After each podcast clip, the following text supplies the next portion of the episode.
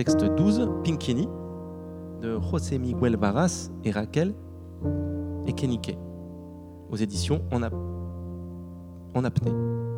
Texte 12. Nous vivons depuis peu à Punta Arenas, environ un an, quand des rumeurs commencèrent à circuler au sujet d'un horrible massacre d'Indiens au Nas perpétré en terre de feu par les bandes armées des propriétaires des estancias. C'était en hiver. Euh, non, je crois que c'était au mois de juillet. Enfin oui, c'est ça. Au mois de juillet 1895. On rapporte que ce fut l'hiver le plus froid du 19e siècle. La température descendit au-dessous des moins 20 degrés. Certains justifièrent le massacre en affirmant que les Indiens rôdaient et mangeaient les brebis et qu'ils ne voulaient rien comprendre.